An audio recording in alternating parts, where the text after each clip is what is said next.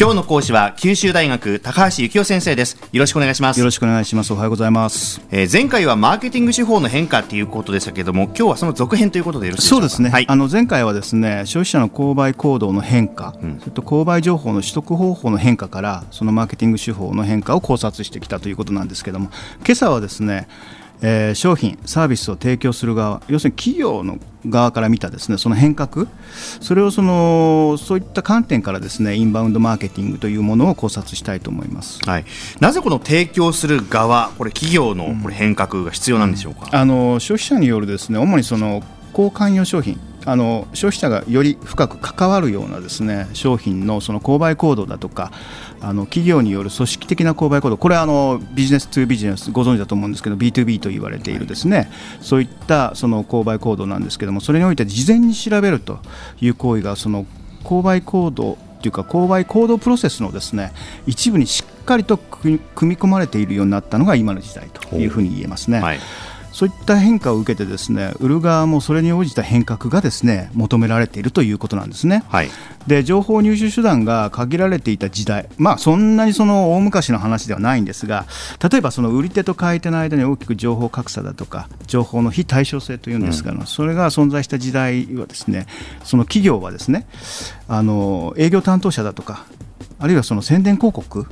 を通じてですね企業だとか、えー消費者に情報を届けていたということですよね。はいはいはい。だけどもその営業から受け取ったですねあるいはその展示会だとかよくあの行われますよね。商品展示会だとか、はいはい。などで手に入れたカタログだとか資料だとかはですね買い手の購買の貴重な検討の材料となってたんですねその当時は。うん。でまあその当時はですね検討のその初期段階においても情報を得るための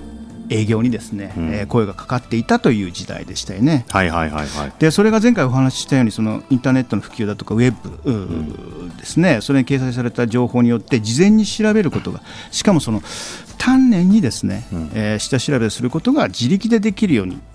なったっていうかなってしまった時代っていうふうにうん。言えると思いますよね。まあ、まあ顧客から見つけられることまさにこう、ね、インバウンドマーケティングということにねそういうことですよね。なるわけですよね、はい。これ具体的にはまたどういったお話になるでしょうか、これその一つのですね調査結果があるんでごはあ紹介したいんですが、あのアメリカのですねテックターゲット社っていうですねインターネットのですねあの会社があるんですけれどもここがその約3000人の企業のですね IT 購買担当者に対してこれはあの2011年に行った調査なんですけれども、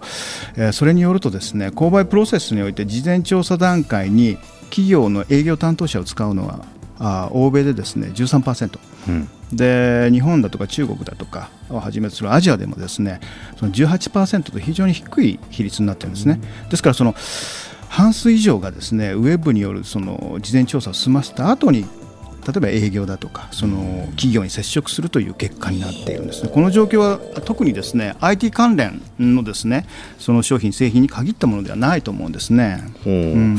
これ企業との有効な対応としてはどうでしょうか、うん、あの当然のことながらですね購買プロセスの初期段階から接触していた方が当然のことながらその、お制約率っていうのは高まりますよね、はい。あのつまり顧客が内部で行う事前調査プロセスにそのいかに入り込むかあが重要になってくるということです。でまあ前日の通りですねその多くのですね事前調査プロセスっていうのはですねウェブでの検索エンジンが開始されることが多いようですね。はい、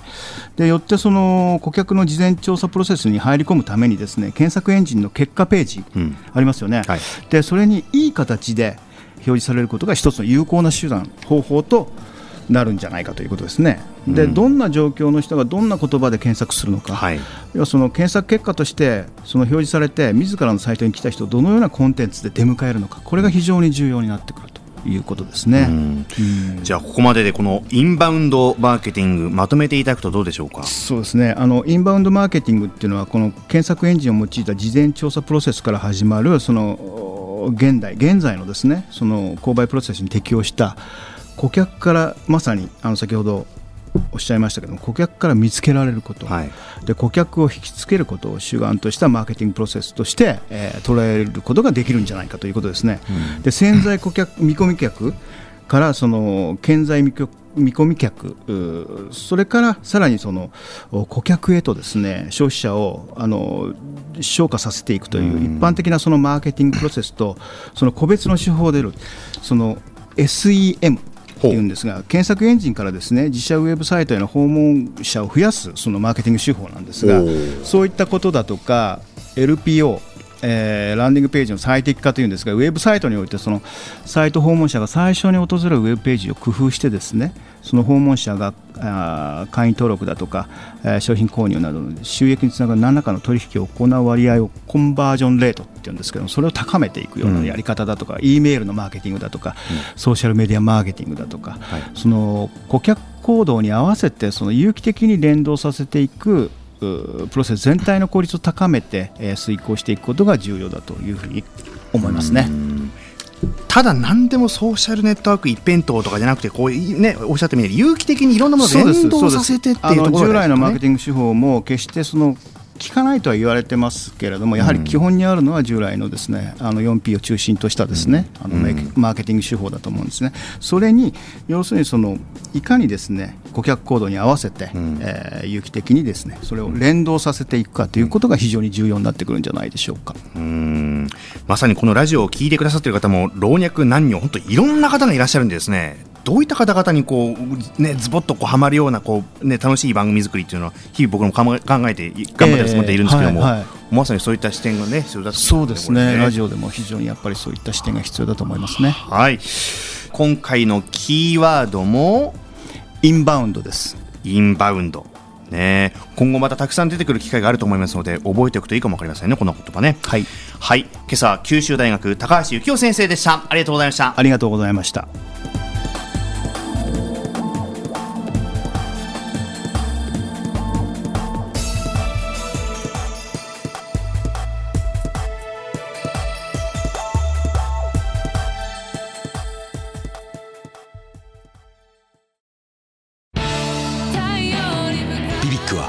九州で生まれ九州の人たちに光を届けています。九州のお客様が光り輝くように。それが QTnetの変わらない思いです。キラキラつながる QTnet。